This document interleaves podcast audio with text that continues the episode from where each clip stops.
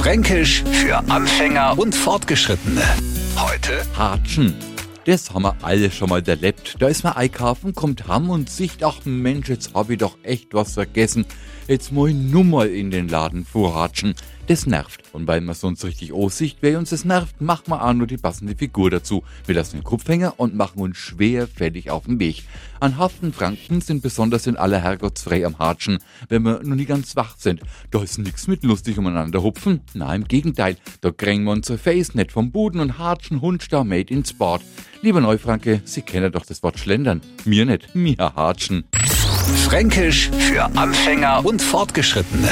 Morgen früh eine neue Ausgabe. Und alle Folgen als Podcast auf radiof.de. Die heutige Episode wurde präsentiert von Obst Kraus. Ihr wünscht euch leckeres, frisches Obst an eurem Arbeitsplatz? Obst Kraus liefert in Nürnberg, Fürth und Erlangen. Obst-Kraus.de